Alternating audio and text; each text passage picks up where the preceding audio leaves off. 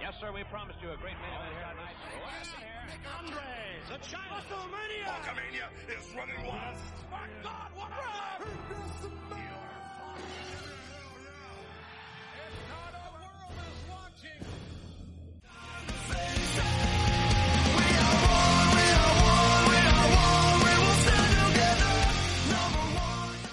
Hola a todos y todas, bienvenidos y bienvenidas una semana más a Not Being Allowed NBA, el podcast en el que hablamos de todo lo relacionado con WWE dentro de la plataforma Stanner Podcast. Y eh, bueno, eh, hemos trabajado mucho últimamente, Actu, la verdad. Eh, me alegra haber estado tres o cuatro días sin hablar contigo, porque creo que nuestra relación lo necesitaba ya. Y, eso, esperábamos muchas cosas del post-WrestleMania, creo que al final es una cosa que está muy arraigada en la tradición de WWE, que después de que acabe WrestleMania empiecen nuevas cosas, pero la verdad que este año, para sorpresa de nadie, no ha pasado gran cosa, ¿no? Mm, No, estoy de acuerdo contigo. Necesitábamos un poco de tiempo, porque ya estábamos volviéndonos locos. Y, y nos vino bien esta semanita de descanso. Y bueno, lo de los shows post-Mania es una vergüenza. Sobre todo el main roster, porque NXT está muy bien lo que hicieron. Pero el show de Raw, por ejemplo, que es por el que vamos a empezar, mm, es un ataque terrorista. Y si quieres decir que, que el- es cosa de los fans, que, o sea, si alguien quiere decir que es cosa de los fans lo- el que tengamos mitificado eh, los shows post-Mania, pues la- fue la propia WWE la que se excusó de, la, de lo malo que fue el show. Entonces, si tú te excusas, es porque tú también quieres dar un buen show, un show especial ese día. Así que, No, no, claro, eso, justo eso te iba a comentar, que, que antes de hablar de Raw tenemos que poner en contexto. Primero vamos a hablar de los despidos, lo que pasa es que te has venido muy, muy Ah, es rápido verdad. arriba, O sea, pero no, se me no olvida, pasa nada. No pasa nada. Pero es verdad que lo que tú dices de que la, la propia WWE comentó que el show había salido un poco peor de lo que se esperaba porque faltó talento por diversas mm, razones. No sé cuáles pueden ser esas razones, pero... que los lo- despides, por por ejemplo. Puede ser una, una ligera razón, ¿sabes? Puede ser una ligera razón. Puedes querer hacer unas patatas, pero si tiras las patatas por la ventana ya no puedes hacer patatas, tendrás que hacer otra cosa. Sí, es verdad, es verdad, vale. Puede ser, puede ser que ese sea uno de los motivos. Es curioso que, que, bueno, que aludan a falta de talento cuando dos días después despiden a, a 10 o 12 luchadores. No lo había pensado, tío, te lo juro. Bueno, vamos a hablar primero de los despidos.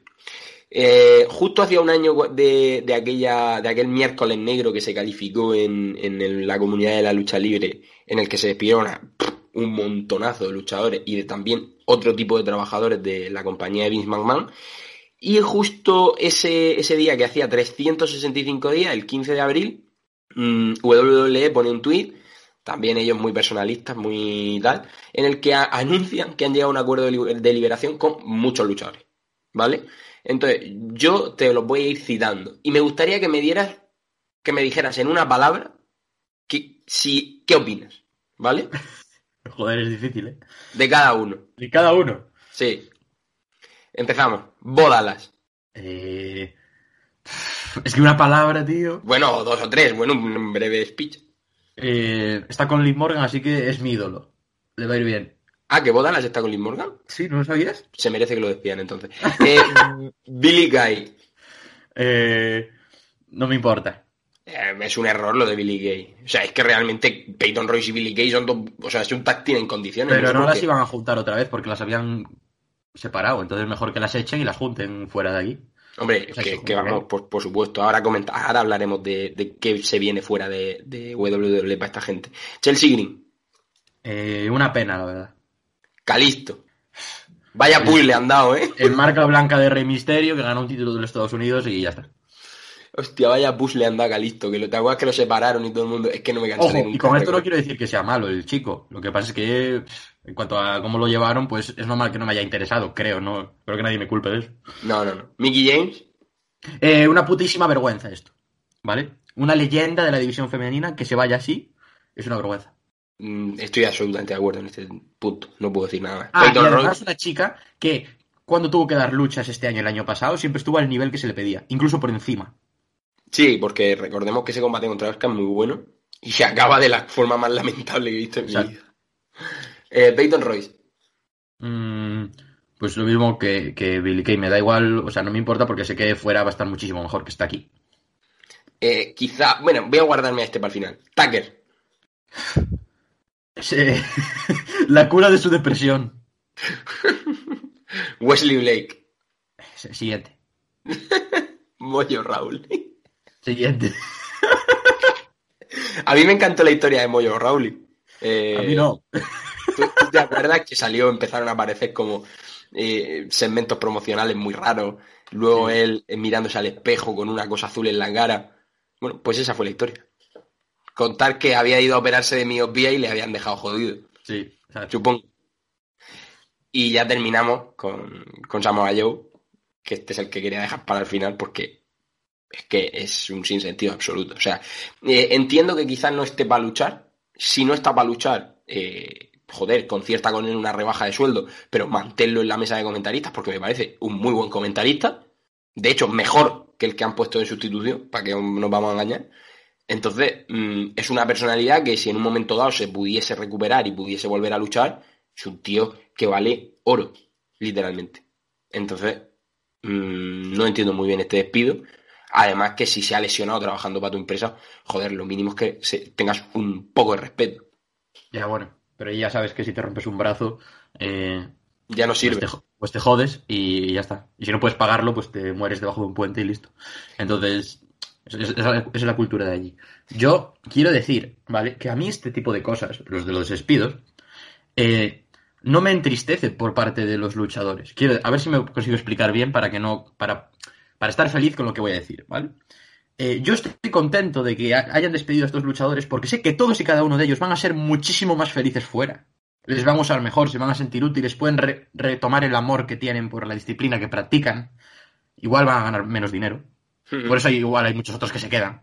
Pero en cuanto a felicidad, yo creo que ningún luchador que han despedido va a estar triste por dejar esa empresa.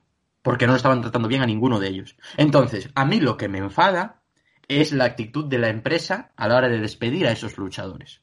Ahí es donde hay que atacar y criticar. Que si hubieran despedido a Alexa o Candice, mi opinión hubiera cambiado. Puede ser. Pero yo, si Alexa y Candice se van y van a luchar a otro lado, las voy a ver todos los días en ese lado en el que estén. Por lo tanto, yo si fuera fan, imagínate, de las Iconics, yo soy, yo estaría feliz.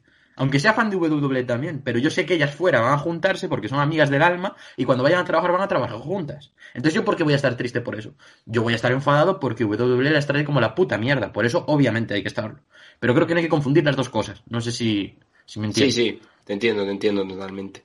Eh, el caso es ese que ahora se abre un abanico muy grande de posibilidades para muchos luchadores y luchadoras de estos que han despedido, porque me parece que hay buena materia prima. El problema es que, como tú dices, no lo han sabido utilizar, pero gente como eh, The Iconics, gente como Mickey James, como eh, Calisto y, por supuestísimo, Samoa Joe, para mí son gente que tienen mucho que aportar al mundo de, de la lucha libre. Y yo lo dije en un tuit que mucha gente se me echó encima porque son muy pesados a veces eh, con el tema. Yo simplemente dije, y, dime si estás de acuerdo, ¿vale? Que a lo mejor no estás de acuerdo y te tengo que matar. Básicamente dije, eh, creo que si yo fuera Tony Khan, ya tendría el teléfono en la mano para llamar a, a la, a la Iconics, a Calisto, a Mickey James, a Moa Joe, tal, ¿no? Y la gente, es que ¿por qué tienen que ir todos a All Elite? No sé qué, no sé cuánto. Digo, vamos a ver, yo no estoy diciendo que tengan que firmar todos obligatoriamente con All Elite, pero mm, una división femenina como la de All Elite, por ejemplo, requiere de gente como Mickey James, como Chelsea Green, como Peyton Royce. Entonces, mm, me parece que lo lógico sería intentar ficharlo. Volvemos Y con- lo de siempre. Esa gente en algún lado tiene que trabajar. Y All Elite, hasta donde yo sé, es una empresa de lucha libre que da trabajo a sus luchadores. Por lo tanto, no es de extrañar que la gente que es despedida de su trabajo vaya a buscar allí trabajo. Y dije trabajo 27 veces, pero trabajo, trabajo y trabajo, ¿vale? Ese es el, ese es el concepto que os tiene que dar claro. Claro, es que es eso, es que es eso. Ellos tienen que trabajar y trabajarán de, eh, do- pues donde les dejen, ¿no? De alguna, de alguna manera. Que también te Y- digo, yo si fuera All Elite, a todos no. Yo creo que habría que hacer una selección y, y- y fichar calidad en vez de cantidad. No, pero es lo que te estoy diciendo. Samoa, mira, eh, masculino. Samoa Joe, por razones muy obvias. Porque Samoa Joe, si se recupera de las lesiones, es probablemente top 5 del roster de All Elite. Y estoy, mm, o sea, esto lo peleo con quien quiera. Y Calisto, porque creo que con los Lucha Bros y tal, tiene cosas que hacer. Yo Calisto no lo veo tanto porque creo que los Lucha Bros son infinitamente superiores. Y meterle a Calisto ahí No estoy tan de acuerdo, ¿eh? No estoy tan de acuerdo, sinceramente. O sea, creo que me evidentemente... gustan mucho como, me gustan a mucho como están. a nivel son. creativo son mucho mejores porque se lo, porque digamos que su carrera se la han autogestionado, entre comillas. ¿Me entiendes? Entonces es muy diferente. Pero, pero yo creo que Calixto puede aportar bastante como, como apoyo a, a ese, a ese stable, o incluso con Laredo Kid, que está en MLW, que también se había rumoreado que podría ir a, a All Elite, y, y podría aparecer como Samurai del Sol. No sé, tiene muy buena pinta, sinceramente, a mí en ese caso. Y ya luego en la división femenina, lo que te he dicho, yo, yo cogería a Mickey James, que yo en un primer momento no pensé en ella, pero por experiencia creo que hace mucha falta en la división, eh, Chelsea Green y, y Peyton Royce. Pero claro, si ficha a Peyton Royce, imagino que tienes que fichar a Billy Gay. Seguramente irán juntas, sí. Entonces, con, esas, con esos fichajes, a mí me parece que el roster de All Elite da un salto de calidad importante, en, en mi opinión, sobre todo el femenino. Así que habrá Sí. que ver un poco lo que hacen con ella, pero, pero bueno. Y ahora, si quieres, ya sí que pasamos a hablar de, de Raw, que, que bueno. En definitiva, podemos decir que lo de los despidos, pues es una puta vergüenza que hablen de que, de que van a recortar presupuesto cuando ha sido el mejor año de su historia y cuando Pico le ha pagado eh, mil millones de dólares hace nada, pues hombre, está feo. Está feo. Porque dudo mucho que entre todos estos cobren más de mm, un millón de dólares entre todos. Bueno, quizás Samoa yo un millón doscientos entre todos. Y que luego digas que el Raw es malo porque no tienes talento. Es que es para cogerte la cara y, y abofetearte públicamente. Claro. O sea. en fin. Eso estamos haciendo, por eso no nos invitan a las previas de WWE en España. ¿Tú crees que estaríamos cómodos en una previa de WWE en No, español? es que yo no iría. Es que yo no iría. Es que yo lo iría. Claro, pero yo lo digo de broma. Porque yo la iba a cagar seguro. O sea, en algo la iba a cagar. Yo qué sé, mm, me dicen, ¿y qué opinas de los Street Profits? Uf, Pero vamos a ver, tú- de esta tú- increíble rivalidad. Y yo digo, madre mía. Haz tú, mi rey. ¿Tú crees que cuando nosotros, cuando nos presentaran y dijeran, bueno, aquí están eh, Juan y Astu de, de Not Being Allowed, ¿tú crees que eso puede pasar? Ya, la verdad es que el, nombre del programa no ayuda tampoco. Claro, Tenemos, tenemos que llamarlo I Love WWE. Así sí entraríamos, yo creo. Yo creo que sí, yo creo que sí. Iba, iba a decir un disparate, luego te lo digo fuera de, fuera. Iba a decir un disparate, pero oh, madre mía. Venga, vale, seguimos. el caso, el caso, que, que bueno, se venía este round un poco atípico, yo creo que nadie se esperaba que fuera tan malo de lo que fue. Y Bobby Lashley hizo, bueno, Bobby Lashley MVP hicieron ahí una medio promo tal, y enseguida sale Riddle, un combate que según nos, nos han dicho los insiders y todo eso, no estaba programado para celebrarse realmente, pero por este tema de la falta de talento se hizo. Cosa que, coño, rellena con otra cosa, pero no hagas una cosa que no tenían ni preparada porque no sale bien. Eso es así. Y, y luego, bueno, yo me quedo básicamente con todo esto de Bobby Lashley, es que me da mucha pereza como campeón. Ya tú, tú, tú esto ya lo sabes, no es nada nuevo. Pero, ¿qué, qué opinas de ese final de show? O sea, es que, es que a mí me dan ganas de llorar, te lo digo de verdad, ¿eh? O sea, recordemos que Cedric Alexander y Shelton Benjamin ya no forman parte de Hurt Business. Pero recordemos también que Cedric Alexander y Shelton Benjamin han ganado en repetidas ocasiones a la gente de Retribution. Dicho esto, Eh, mira, yo te voy a resumir lo que fue Raw, ¿vale? Eh, yo, me, yo me tumbé en el sofá, que me encontraba algo mal, estaba algo pachucho esa noche, pero tampoco tenía sueño porque llevo un horario de zombie. Eh, ah, puse en el portátil encima de la mesita del salón Monday Night Raw y luego jugaban los New York Knicks en la tele grande y lo puse el partidito ahí, tal, vale. Todo, como siempre, más o menos. Y, y bueno, quiero decirte que es la primera vez que, que no termino de ver un Raw desde que me quedo a, a verlos seman- todas las semanas. Yo, eh, la última hora no la vi. Me enteré las cosas por Twitter y tal, pero pasé de verlo.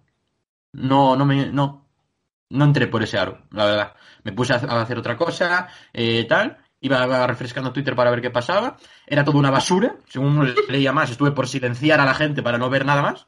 Porque no, es que no puede ser, o sea, paso. Paso olímpicamente. Es que no te merece la pena verlo. Con que leas lo que pasó ya está. Ya te lo imaginas, porque como es una puta mierda, todo el mundo tiene el concepto de puta mierda en su cabeza. Entonces no hace falta que lo veas, no hace falta que sufras también eh, visualmente afectando a tu sentido de la vista.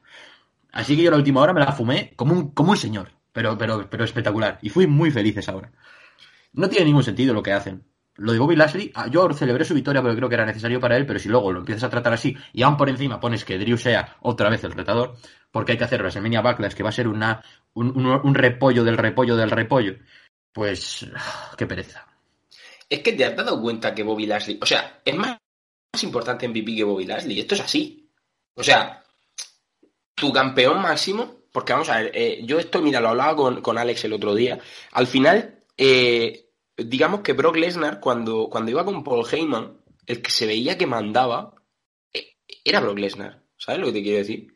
Sí. Pero, pero es que el problema es que en este caso, no, en este caso es MVP y Bobby Lashley es el machaca de MVP. Entonces, un campeón mundial que, que es un machaca, para mí, no tiene ningún tipo de valor porque no, no me da ninguna credibilidad. O sea, eh, se ve claramente que va a caer en cualquier momento, que su, su historia no se sostiene, porque es que no se sostiene.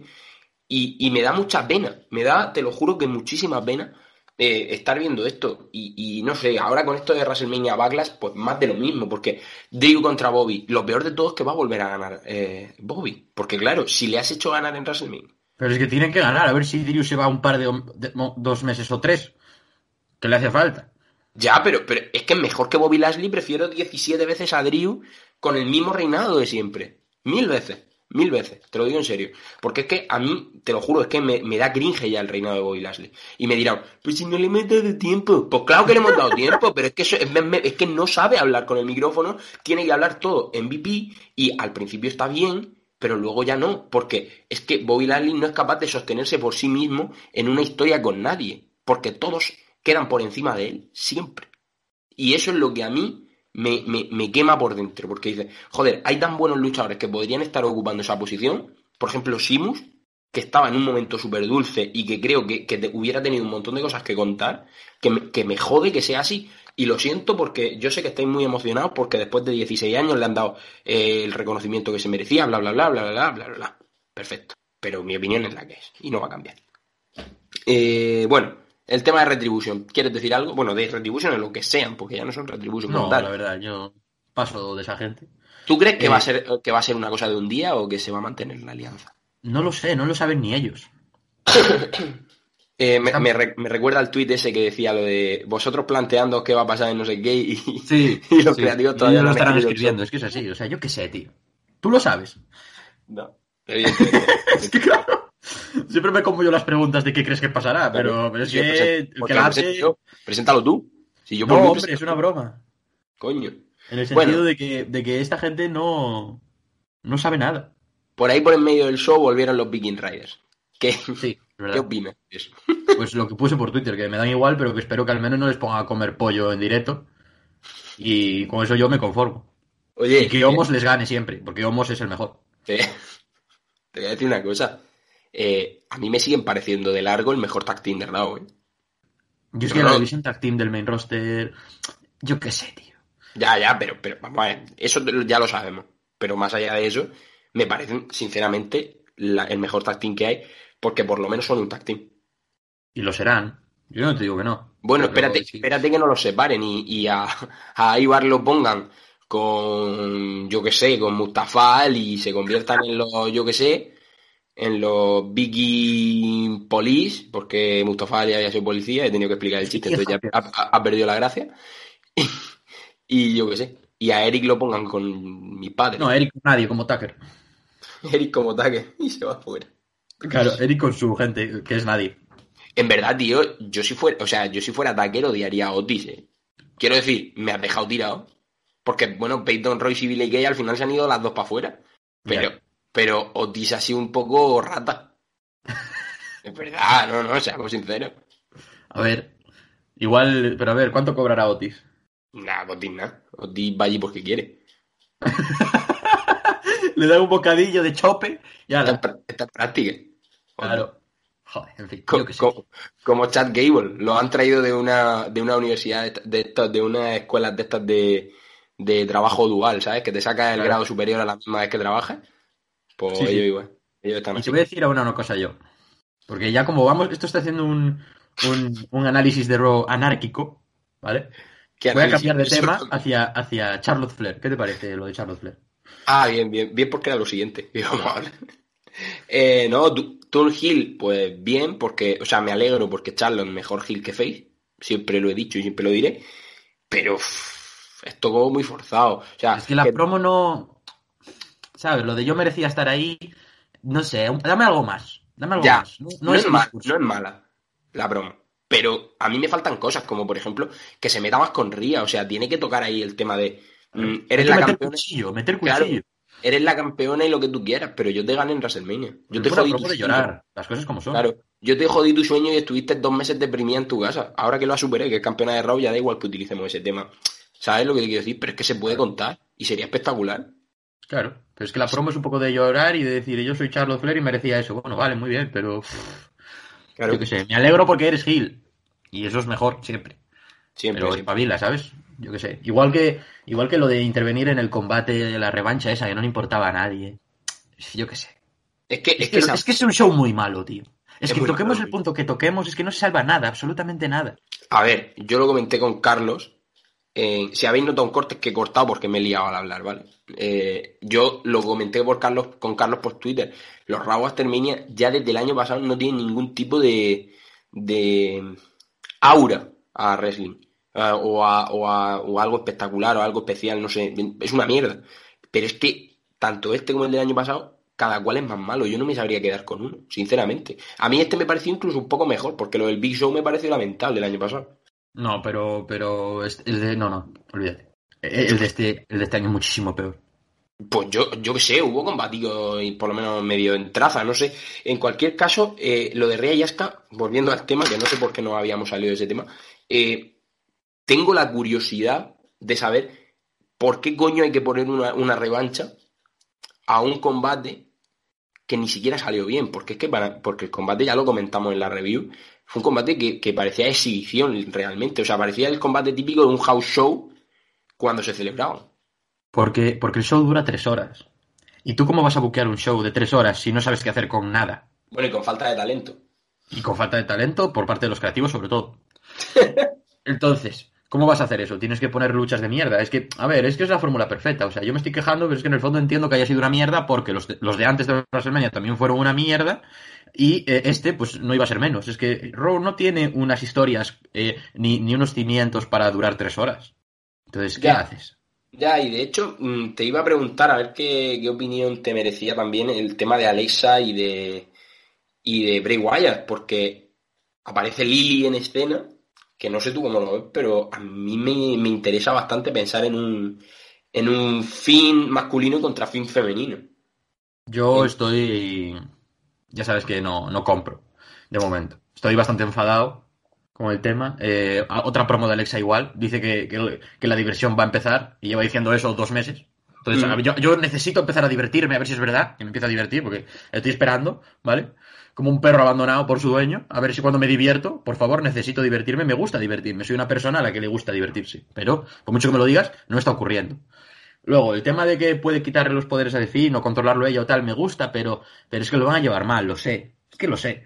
Entonces, eh, tienen que hacerlo muy bien para que yo olvide haber utilizado un WrestleMania como puente para haberme comido meses de la misma promo todo el rato, de Randy Orton hablando con un espejo como en Taxi Driver y ese tipo de cosas. Entonces estoy cansado de esa historia, la verdad.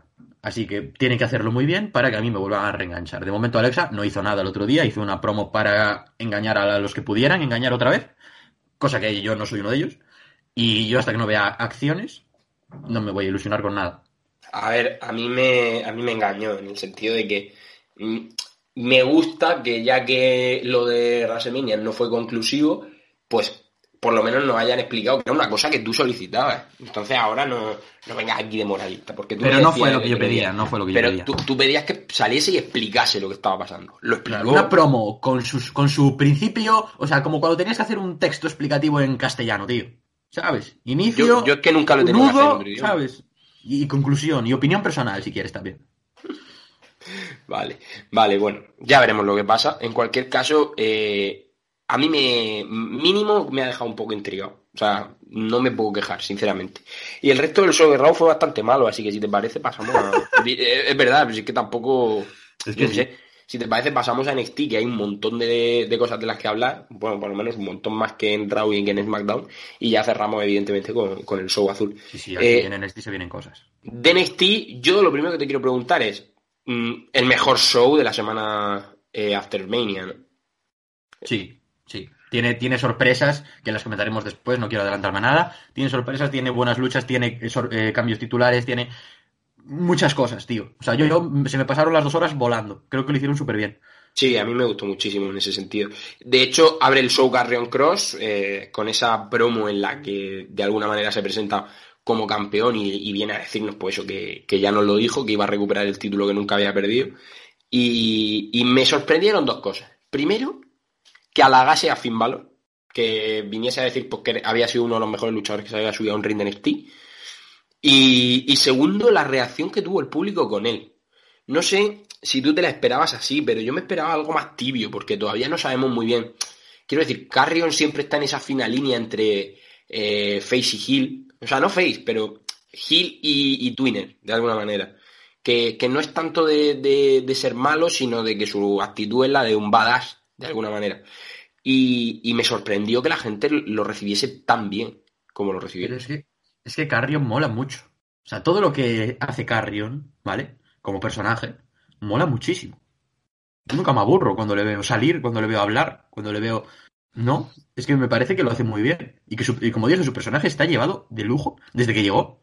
Otra cosa es las luchas que hayan sido mejores, peores, lo que quiera. Pero como personaje, a mí, me, a mí me, me encanta. Yo creo que, que, es, es lo que tú dices. O sea, no es malo Carrion. En ningún momento yo le vi apalear a una anciana. Ya. O sea, no es malo. Él, él, él, respeta a la gente, pero sabe que eres más fuerte que va a ganar. Y él quiere comerse toda la, toda la marca amarilla. Y lo hace. Yo, yo no creo que. Por eso creo que la gente le apoya y está con él. Porque, porque les mola esa actitud. Yo quizás no tanto, tanto apoyo, pero sí me esperaba que la gente le apoyase, claro. ¿No te parece también que ahora mismo hay un gap? Que, que lo hablaremos ahora después en, en, SmackDown también, pero que hay un gap muy grande entre Carrion Cross y el resto. Eh... Quiero decir, hemos visto que le ha ganado a Finn Balor, un tío que ha defendido contra Kyle O'Reilly, contra Adam Cole, eh, contra la creme de la creme de, de NXT. Y me sorprende un poco que ahora mismo no haya construido ningún posible rival para él, al menos que esté cerca de su altura. Es que realmente no hay nadie, porque ni los propios Cole y O'Reilly están ahora mismo en esa órbita. Es que se, se ve prácticamente invencible Carrion Cross. Claro, es que es el problema. No utilizaron el show para darnos ninguna pista todavía. Yo tengo una mini teoría con una historia que no está del todo terminada con Santos Escobar. Pero igual sería un salto demasiado grande de. No, Santos tiene que ir a por el norteamericano. Claro. Es, esa sí. es mi. Y, y, es más, creo que debe ganarlo. Hombre, claro. Lo siento por Gargano, pero es que es así. yo no lo siento por Gargano, tiene que ganar Santos, pero vamos. Pero es eso, pero es verdad que yo también lo pensé, un Carrion Santos, porque además perdió evidentemente Santos Escobar, pero no quedó mal. Fue una lucha dura, fue, fue bastante buena. Como primer rival para que retenga y puedas volver a, a darle fuerza a Pete Dunne, a, a Kyle O'Reilly y además a los que se han quedado si es que Adam Cole se va, ¿sabes? Para tener un poco de tiempo sí. para maniobrar ahí, puede estar bien. Uh -huh.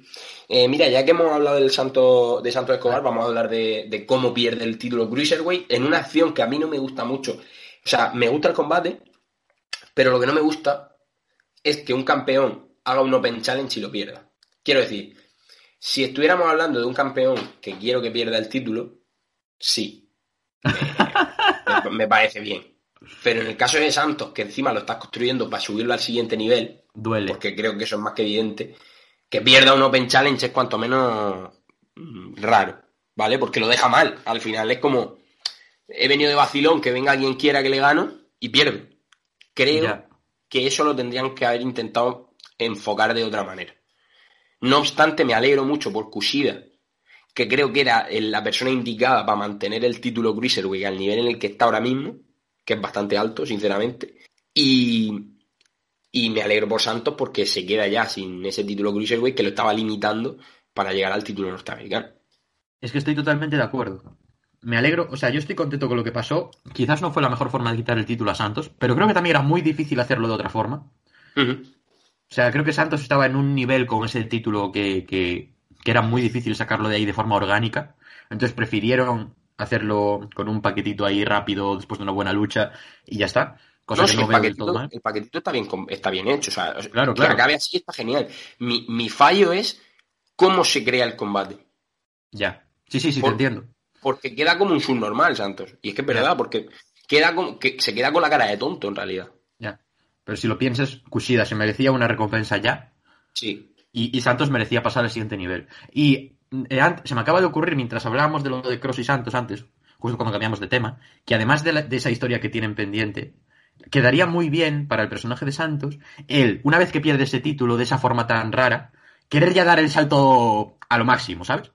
Como decir, en cuanto a ser, a ser orgulloso, a ser, a creerse el mejor, porque él es lo que se cree, y lo que es para mí.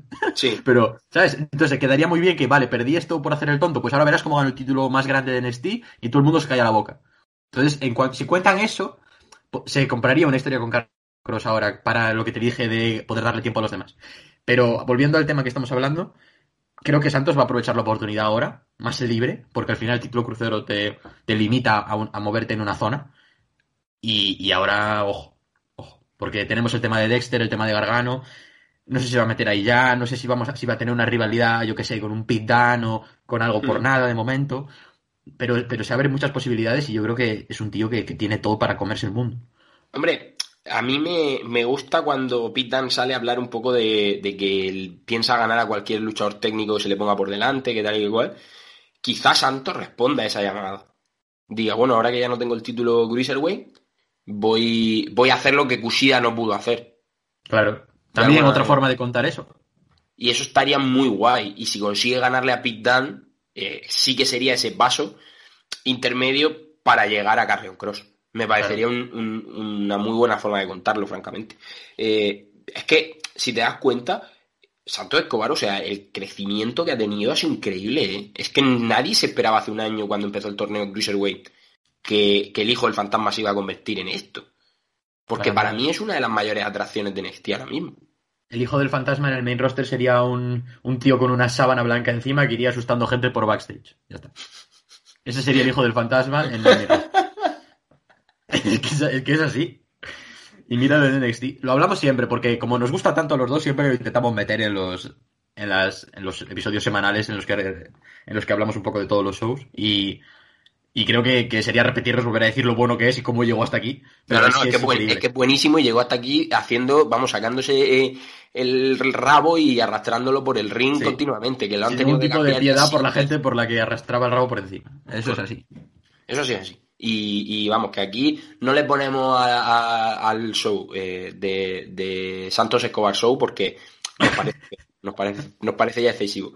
Pero por lo demás, ya te digo.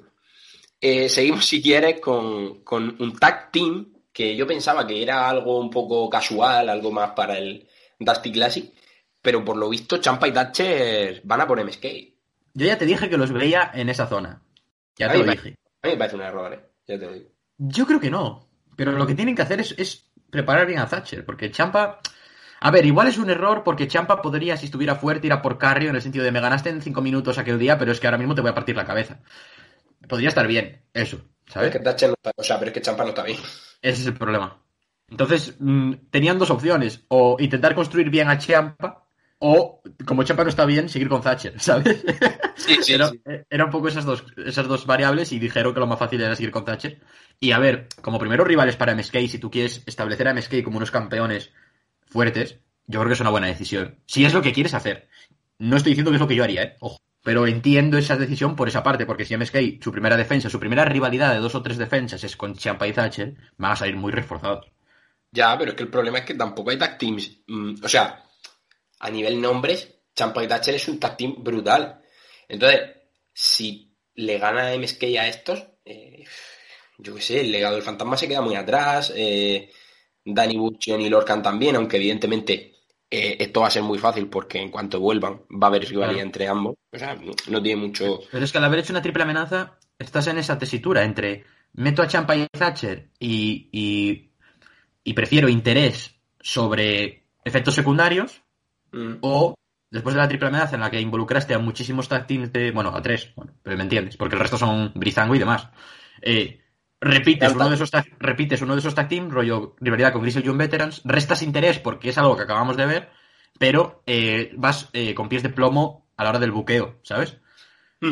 Es un poco tomar decisiones. Lo mismo que lo de Champa, pues ahora igual. Entonces decidieron, eh, por nombre y por, y por fuerza de los cuatro luchadores que hay involucrados, meter a Champa y a Thatcher en la rivalidad principal.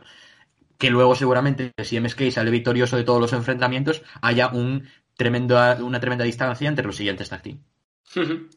Mira, eh, de hecho te, te pregunto, cambiando de tema radicalmente, porque al final creo que lo has analizado muy, muy bien, muy concienzudamente, muy bien esto, eh, por, por la división femenina.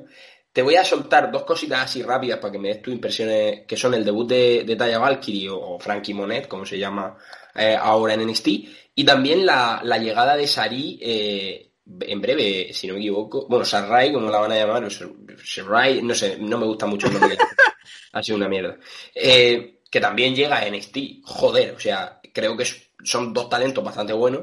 Hombre, uno, uno mucho más que la otra, está claro, pero Mm, la división de NXT cuando ellos mismos ya la venden como la mejor división femenina del mundo, me parece que no está muy alejado de la realidad. Por una vez no, no venden esas cosas eh, de forma súper alejada de la realidad. ¿Sabes? Porque ya recordemos el mejor combate de la historia y ese tipo de cosas. Eh, pues estoy contento. Creo que Frankie Monet es una, es una rival nueva que para Raquel está bien, porque es lo que te decía, que es mucha incertidumbre con Raquel. O sea, Raquel escaló una montaña y cuando llegó a la cima era una esplanada de nada, ¿sabes? Sí. De, ideas eh, purulando por ahí y que, y que, vale cualquiera, porque es una campeona nueva, o sea, es súper ilusionante eso. Y, y, no podías hacer una traición de Dakota el otro día, no podías, porque era muy pronto. No puedes cortar ya esa historia, ¿sabes? Así que yo, ver a, Frankie Monet como primera rival de Raquel no me parece para nada mal, porque es nuevo, es algo nuevo. Mm. Luego, lo de Sari, yo sé por, por, de primera mano por parte de Javicho que es una es brutal esa chica. Tengo que ver cosas para estar para ser consciente de lo que de lo que es y que no me sorprenda tanto porque voy a quedar como un tonto si, digo, hostia, esta tía es buenísima. Pues sí, es una obviedad, amigo, ¿sabes? Y, y joder, mola mucho, tío. Es que cada vez hay más gente y más gente, pero no se molestan. O sea, no crees que le vaya a quitar tiempo a nadie porque aportan todas cosas distintas. Entonces, no sé, yo estoy muy, muy contento y, y muy ilusionado. Y para mí la nota negativa de esto, antes de hablar ya de Raquel directamente, es Mercedes Martínez, porque me parece que no la... O sea, creo que es una luchadora que ahora mismo no encaja, en mi opinión, ¿eh? con lo que están contando en la división femenina de NXT. Me explico. Creo que es una luchadora que es, pues, mm, buena en su, en su forma de luchar, en su forma de, de trabajar, pero yo creo que ahora mismo, por ejemplo, contra Raquel jamás tendría una posibilidad de ganar, ni siquiera eh, me parece que, la tuviese contra prácticamente casi nadie del roster, no por nada, porque su construcción ha sido súper pobre desde que volvió del main roster. Entonces, mejor, me sabe mal porque creo que es una luchadora que se podría adaptar, pero en el momento de su vida en el que está ahora mismo, en el momento de su carrera o de su, digamos, eh, personaje, es imposible pensar en que es importante. Y nos la están intentando meter con calzador y me da rabia. Mira, el problema de Mercedes es muy simple. Ella es una badass, una tía que se supone que por donde pasa destroza, y en ningún momento te la han construido bien. Porque. Y tú ya no te lo crees. Entonces, cuando no te crees nada de lo que te propone un personaje, no lo compras y, y no te va a interesar lo que hace. Y Mercedes es una tía que tuvo problemas con Robert Stone, que es un borrachuzo que representa a Laia, que luego fue para Retribution, luego volvió a NXT, perdió luchas titulares y ya está. Entonces, que me metas a esa tía con Raquel, que es una mujer que desde el principio tuvo, estuvo en línea ascendente todo el rato, con sentido, con coherencia, pues no, no, no se sostiene, o sea, ¿sabes? No, no puedes hacer eso. Entonces Mercedes lo que necesita es empezar de cero. No digo que cambie de personaje, porque creo que le pega a ese personaje de ser mala y de ser más fuerte que las demás. Y de hacerte ver que es más fuerte que las demás. Pero no puedes dar esos saltos que pareces Mario Bros. O sea, no. poco a poco. Las cosas se hacen poco a poco. Y, no lo están haciendo así. Y te lo están metiendo con calzador, exactamente. Y por eso molesta. Porque tú sabes que no cuadra ahí. Y no es por tener nada en contra de Mercedes. Dudo mucho que sea. O sea, es súper aprovechable. Pero ahora mismo tiene que dar un paso atrás y, intentar ver cómo se va a, construir para de verdad llegar allá arriba. Eh, hoy estás especialmente lúcido en el análisis. ¿Sí? Sí, sí, sí. Hoy, es que estoy un poco hoy off, pero te veo a ti, te veo, te veo a tope. Joder. Mejor, mejor. Sí, sí, sí. Eh, ¿Cuándo vas a empezar a presentar tú esto? A ver si eh. me, aclaro yo un poco. pues empezaste el episodio diciendo que te había venido muy bien estos, estas semanitas y hablar conmigo. Así que si no estás no, pero era, para, era, para, era, para, no odiarte, no, no es por otra cosa. No es por otra cosa, te lo digo. El caso, Raquel, ahora ya hablando de Raquel en sí. ¿Qué, ¿Qué te pareció esa pequeña promo que dio? A mí me gustó, sobre todo que que hablase de Dakota, que la pusiese en valor. Porque recordemos y yo lo mantengo. Yo siempre he dicho que Dakota tenía que ser la siguiente campeona después de Io, pero es verdad que, que digamos, la realidad de la marca ha, ha, conseguido que Raquel, o sea, que todos cambiáramos de opinión, porque yo creo que todos veíamos a Dakota y al final creo que Raquel es la, es la adecuada sin ningún tipo de duda. Me gusta mucho la promo que da y por supuesto esa sorpresa que, que nos tenía preparada NXT, en el que aparecen Rhea Ripley y Bianca Belair, se abrazan en el ring, tal. Al final creo que lo que, lo que tratan de demostrar es cómo NXT está tomando el mando de alguna manera o el relevo generacional en WWE y como en el ámbito masculino, por razones que desconozco, no, no están consiguiendo hacerlo, eh, eh, la, la, división femenina es creo que, que la mejor eh, el, el, mejor escaparate, sí, o el mejor ejemplo para, para demostrar esto, ¿no? Mira, yo me emocioné, casi lloro, y la gente dirá, claro, pobrecito, casi llora porque es súper emotivo ver a las tres desde abajo, llegar a ser campeonas. No, no, no. no me emocioné por eso. Me emocioné porque hubo una sorpresa y no la anunciaron por Twitter. No la anunciaron por ningún lado que salía Rhea Ripley y Bianca. Tú sabes mi reacción cuando vi que salía algo que yo no me esperaba porque no me habían anunciado en Twitter durante el show, antes de los anuncios, después de los anuncios, hasta que salía. ¡Wow! ¡Qué liberación! Fue increíble. Por eso pegó tanta tal. Si te hubieran dicho hace, antes del show que iban a aparecer Bianca Belair y Ripley, pues tú decías, bueno, pues sacaran la fotillo y ya. ¿Sabes? Pero al no anunciarlo, fue espectacular escuchar el tema de Ria. Como si llevase 10 años y que están en NXT. Y lleva dos días fuera. Pero no te lo esperabas, porque estamos acostumbrados a que una vez que subes, tu, tu, tu rank en NXT no existe. Se traspapela, ¿sabes? Total. O si vuelves, lo van a anunciar 27 veces, va a estar desayunando, te va a pegar tu madre un libretazo con el, el panfleto de que vuelve Rhea Ripley a NXT. Entonces, yo fui muy feliz solo por ver la sorpresa. Y a ver, la foto es, es histórica. Esa foto es histórica porque si, si, las cosas salen bien, que lo dudo mucho, pero si salen bien, pues, pues vamos a poder recordarla en mucho tiempo. Y va a molar. Estuvo muy guay, la verdad. Todo, todo, el tema de Raquel a mí me gustó. La promo es lo que tú dices. Dakota está calladita, pero, pero es que Dakota es increíble. Entonces, eh, sabemos que en algún momento va a hacer algo y, y, va a ser genial, pero solo espero que no, que no se apuren y lo hagan mal y pronto, ¿sabes? Y rápido. Vísteme despacio que tengo prisa, hay que decirle al narizón de las tres Hs. Sí. Y, y poco más, o sea, muy Que gana 750 mil dólares al año, por cierto. por cierto. Que no se lo cree ni Cristo, eso, ¿eh? también te lo digo. Ya, pero bueno. Eh, claro, y si él gana 750 mil, su mujer ganará 7 millones para compensar lo que no gana él. Eh, dicho esto, dicho esto, te quería preguntar por dos cosas más para cerrar en NXT. Por un lado, la renuncia de Roderick Strong, ¿cómo lo ves? A mí me parece que están contando muy bien la historia. Eso de que Roderick Strong es un tío de equipo y si no tiene equipo prefiere no estar. Pero, claro. y, y me intriga cuándo va a ser ese momento de volver. Incluso si quizá lo recuperan para una causa futura en el, en el main roster. A nivel de eh, O'Reilly y Cole llegan a un acuerdo, se perdonan, vuelve Bobby Fish y entonces cuando debutan en el main roster todos juntos, vuelve Roderick Strong. Eso sería, a mí, a mí me gustaría muchísimo particularmente, pues pero es lo que hemos hablado muchas veces tú y yo. Parece que esto de Kyle O'Reilly y Adam Cole tiene pero... más pinta de ser definitivo que otra cosa. Se me acaba de ocurrir a mí una cosa. A ver si te parece lógica o te molaría verlo o, o tú me dices, ¿vale? Vale. Todos tenemos claro más o menos que Adam Cole va a subir solo. ¿Y si Roderick Strong renuncia porque no ve equipo, no ve dónde estar? Pero al ver a Adam Cole en el main roster solo y él necesitar el tener a alguien a su lado y demás, pues lo vemos apareciendo en Raw o en SmackDown con Adam Cole en el sitio en el que esté a proponerle unirse. Yo mm. creo que sería una forma de ascender a Roderick Strong bastante orgánica y sí. de no dejar solo a Adam Cole en el main roster y una explicación clara de Roderick diciendo, mira, nos pasó esto cuando estábamos en NXT, yo intenté irme y alejarme por mi cuenta, no soy capaz de vivir sin uno de vosotros, y tú eres el jefe, tú eres el que me enseñó todo, el que me llevó al siguiente nivel, uh -huh. y te voy a ayudar. Sí, creo, creo que estaría bien, o sea, a mí me gustaría como historia, de hecho es lo que te digo, creo que Roderick Strong ya deberían guardarlo hasta su debut en el main roster, porque es que es un tío que, como hemos hablado ya de otros muchos, como el propio Champa, Gargano, etcétera, es un tío que ya lo ha conseguido todo en NXT. O sea, no ha sido campeón mundial de NXT porque la situación no lo ha requerido, pero muchas veces no es necesario ser campeón mundial es de que NXT. Tampoco, tampoco le tocaba porque en su, en su stable tenía a Adam Cole y a O'Reilly claro. que es que no puedes.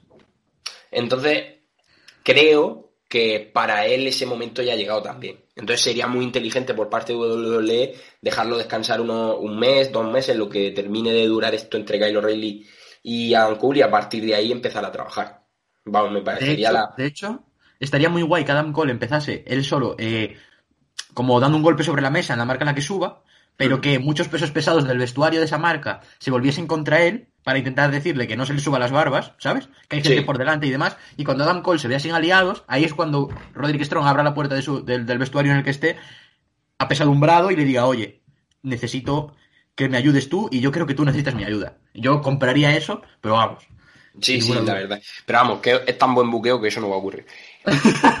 Cerramos con el main event, si te parece, una pequeña reseña, porque me parece que tampoco cuenta nada especial, más allá de lo de Dexter e Indy, que a mí me hace mucha gracia personalmente. Fue muy gracioso, tío. Sí, sí. Es muy gracioso en, ge- en general. Creo que está bien contado. eh, ayuda a Bronson Red. eh, digamos que Shotzi y Ember pues, tampoco sacan nada posi- extremadamente positivo de este combate, francamente. No. Son más una ayuda para Bronson y para contar la historia de Dexter e Indy. Y, yo, en verdad, pues eso. eh, me, gusta por, por lo que te digo. Al final me pareció entretenido, pero sin más. A ver, es que la historia que voy a contar era muy concreta, pero yo, yo me lo pasé muy bien viendo la lucha, ¿qué quieres que te diga? No sé por qué, es que me hizo mucha gracia todo. Igual estaba en ese momento de la risa tonta, pero yo pff, me lo pasé muy bien. Y, y- es lo que dije por Twitter, a mí no me gusta The Way porque Candice está totalmente desaprovechada, la pobre no hace nada, no hace nada relevante. Y salvo intentar hacerle un suplex a, a Bronson Reed, es la mejor. O sea, yo, de verdad, ese momento en el que se sube a la tercera cuerda a hacerle un superplex a Bronson Reed, dije yo, esta mujer, Con más moral que el Alcoyano. ¿eh? Sí, sí, sí, sí. Espectacular. Fuerza de voluntad. No, di- no digas fuerza de voluntad, di Candice LeRae. Sí, Vale. sí. Entonces, yo me lo pasé bien. Y, y lo de Indy, tío, joder, se come el combate ya sola, ¿eh? O sea, mostró un carisma que yo no sabía que tenía. Pero, no sé, me hizo mucha gracia. Así Eh, que, Esto lo hemos hablado tú y yo, está mejorando a pasos agigantados. Sí. Eh, sobre todo a nivel de, de, de dar la, la cara en cámara, ¿sabes? Creo que, que está entendiendo muy bien eh, su papel y creo que en ese sentido Candice y, y Gargano, sobre todo, le, le están ayudando bastante. yo vi un post de Candice en Instagram hace poco en el que hablaba muy bien de Indy ella, ¿sabes? Como que habían conectado mucho. Candice decía que era como una, una, una pieza rejuvenecedora para ella, ¿sabes? O sea, estar con una chica joven trabajando y ver, ver los pasos que tiene que dar Indy para mejorar cosas que Candy ya hizo en su momento y tal, que es una relación... eh, ¿Sabes como cuando estudias en biología los tipos de parásitos y hay uno, que ahora mismo no me acuerdo el nombre, que viven uno del otro, pero no se hacen daño entre ellos, o sea, son beneficiosos los dos para tal. Pues esto es un poco así. Pues esto es un poco así. Entonces, Has llamado parásito, has llamado parásito a no, me entendiste perfectamente. Joder, ¿cómo se llama? Es que no me acuerdo, tío. Tengo la página del libro de, de, de biología en mi cabeza de segundo de la ESO en el que te explican eh, este tipo de relaciones, pero ahora mismo no me acuerdo del tecnicismo, tío. Entonces, Sí. tú, como eres una persona culta y que me saca algunos años, No. digo, igual tú te acuerdas. No, no, no. no, ¿vale? no. Pero eso, no que se llevan muy bien entre ellas, que se ayudan mucho y están muy felices juntas. Entonces creo que eso se le nota en cuanto a la confianza que pudo coger Indy estos meses. Porque sin confianza no te atreves a hacer las cosas Sí. con tanto descaro como las está haciendo. Entonces yo estoy muy contento por esa parte. Sin duda. Y por desgracia tenemos que dejar NXT para hablar de SmackDown. Sí. Sí. Que yo que sé, ¿no? Que sé yo. Yo, mira, para que tú veas cómo ha sido el show, me he apuntado tres cosas solo, ¿vale? Primero, me hace gracia el nombre de Davacato, que es Command- Commander Asís. Sobre esto solamente quiero decir que en mi equipo de fútbol hay un jugador que se llama Ramón Asís, que creo que es el primo de Davacato. Y ya está. Eso es, luego, eso es que me interesa mucho. ¿Vale? Pérdida No sé- de tiempo. Pérdida de No, no, tiempo. Yo ya lo dije en el directo. Todo lo que no fuera que se llamase Mamadou era una vergüenza. Y por lo tanto, No, pero, ser pero si acertaste lo de Commander. O sea, tú dijiste Sargento Mamadou, ¿no? Sí, algo así dije. Bueno, pues Commander está bien. Commander Una, una de dos. está fuerte. Está fuerte. Eh, luego tenemos eh, a Shayna Baszler comiéndose el pin de Natalia. Es que de esto, Ruby están jugando al parchís en el, en el vestuario. cosa que me parece un delito. Sinceramente creo que se, WWE se ha, se ha librado de que vaya el FBI a por ello, porque en Orlando y se ve que en Orlando allí eso no es delito, pero en- creo que en los otros cuarenta y tantos estados de Estados Unidos que Natalia le haga un pin a Liv, eh, perdón, a Liv, capullo, a Shayna Baszler, eh, está incluso penado con la, con la pena de muerte. O sea, Pues, acabas. Mira, mira, no, no, esto me acaba de parecer fatal. O sea, te confundes de luchadora y me insultas a mí. No, capullo a ti no, sino capullo a mí. O sea, me he autoinsultado, me, me he autoinsultado, eh, perdona, que te diga. Eh, yo soy muy respetuoso, retrasado. Eh, eh, es broma esto, eh, esto seguro, que. Y, y, y- y lo otro, bueno, ¿quieres decir algo de Shayna Baszler? no?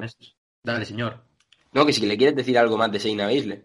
No, no, yo qué voy a querer decir, que es una vergüenza que esté así, pero es que yo cuando, cuando vi que, o sea, es que al final si tú eres, si tú piensas como un chimpancé, es decir, como un creativo de esta empresa, y haces que Natalia y Tamina ganen una lucha importante en WrestleMania, importante para lo que es la de esa división, que se me entienda. Pues obviamente tienes que hacer de alguna manera que nos creamos que pueden ganar esos títulos. es que yo no veo, o sea, no creo que esté mal hecho. La decisión no creo que esté mal hecha, teniendo en cuenta que estás contando una basura increíble. Entonces tiene que ir acorde a lo que estás contando. Pero la vergüenza es que se dé, que eso sea una idea, que eso se esté llevando a cabo. Y bueno, y vamos a hablar por fin de lo más importante del show de SmackDown, lo que creo que todo el mundo estábamos esperando, y es eh, ese combate entre Otis y Rey Misterio. No he podido ni seguir, ¿eh? te, te juro que tenía pensado. Lo peor soy yo mirando en mi memoria qué había pasado en ese combate porque me había tragado completamente que, ibas a- o sea, que era real lo que estabas diciendo. Oh, no, cabrón. Porque como no le hice ni caso al show, no sabía si me había perdido algo. No, no, no, no te, lo, no, no te perdiste gran cosa si no lo viste. Ya No, te lo es esa, esa parte en concreto eh, no la miré, o sea, dije, buah, Otis contra Rey Misterio, pues paso a mirar, ¿sabes? No, ya, ya, ya, pero que, que yo que no iba a hablar de eso. si eso es un delito. de Roman, quería hablar de Roman Reigns, que bueno, ha demostrado que es Jesucristo en la tierra, y estoy tremendamente molesto con que hayan hecho el amago de darle la oportunidad titular a Cesaro y al final todo sea un juego para tener otro set Rollins Cesaro en WrestleMania Backlash. Me parece Cuando fatal. parecía que te iban a hacer unos macarrones espectaculares, ¿sabes? Que ibas Sí. a comer una pizza en el centro de Milán, eh, cogió tu madre los filetes empanados de la semana pasada y te los volvió a freír. Básicamente, es el resumen de la escena titular de SmackDown ahora mismo. Todos nos, compra nos creímos el Cesaro Jey Uso, el Cesaro Roman Reigns, y salió Seth Rollins, o sea, por Cesaro otra vez. Espero que gane Cesaro otra vez.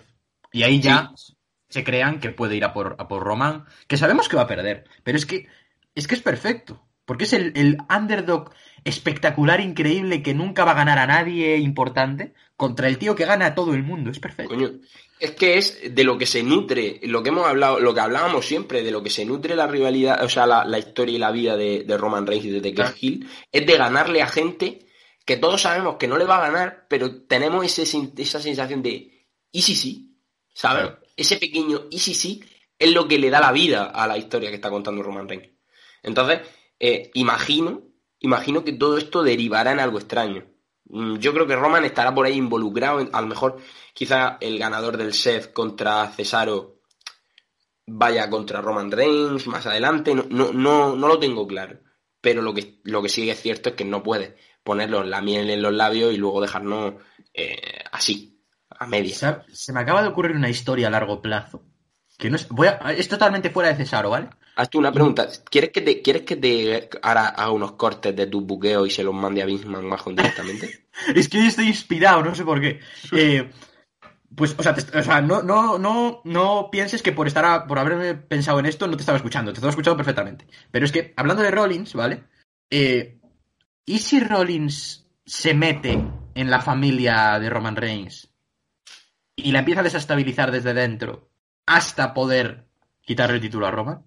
¿Cómo verías eso como historia a largo plazo? Que empiece como siendo colega de Jey Uso, que vuelva el hermano de Jey Uso también para hacerlo más dramático, ¿sabes? Que, que, que duden entre los hermanos qué pasa con Rollins, que Roman tenga mucha confianza en Rollins por haber hecho él un, una muestra de verdad de, de respeto hacia él, ¿sabes? Ese tipo de cosas yo creo que se podía contar algo muy guay, tío. ¿No crees que Seth y Roman tienen personajes que son demasiado egocéntricos, ambos, como para que llegue a haber una relación de mutuo, o sea, de estar a la misma altura? Es que el, el, el- el reto para los creativos sería hacerte vender a Rollins como No les tío- pongas reto, no les pongas reto. encima. Vale. Pero para, para vender esto, que yo creo que estaría muy bien, lo difícil sería vender a Rollins como un tío íntegro y 100% real. Y leal a Roman.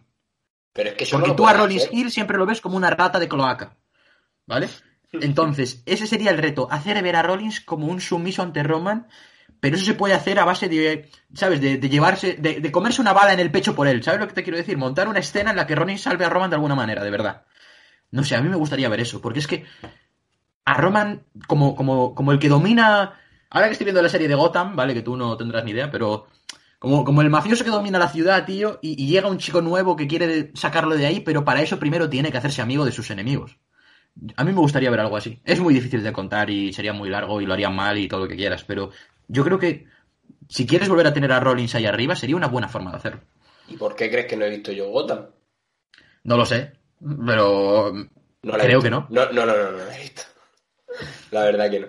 Eh, no pues te pues la eso, recomiendo, te la recomiendo. Me gusta la historia, pero le veo lagunas, sinceramente. Creo que a Rollins no lo puedes vender como un sumiso, igual que a Roman.